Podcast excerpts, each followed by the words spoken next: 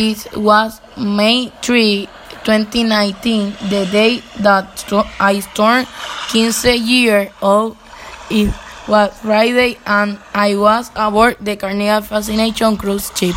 That day, he were visiting the island of St. Kitts. He also went to a beautiful place that was right next to the ocean.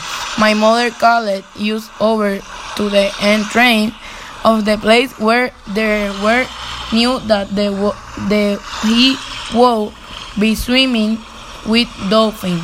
He quickly went inside and they have used all the instructions that we need to I know to be able to swim with the dolphin. When we saw uh, the dolphin, we wanted to cry because of beautiful they were. He went back to the cruise ship in the same taxi, but when he got off the taxi, he noticed that my mother had lost her cell phone. Science or English is the way. He spent some time trying to communication with the taxi driver about our situation. He finally got the taxi driver to understand use and the, he agreed to take back to the place where the dolphins were to see if my mother had left her cell phone.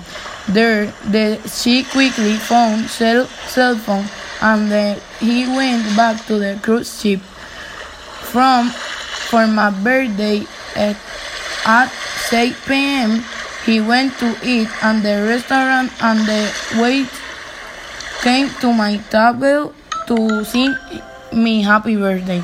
The people around our table quickly joined in. That was was one of the best vacations that he be had. I love every second that I spent on the cruise ship.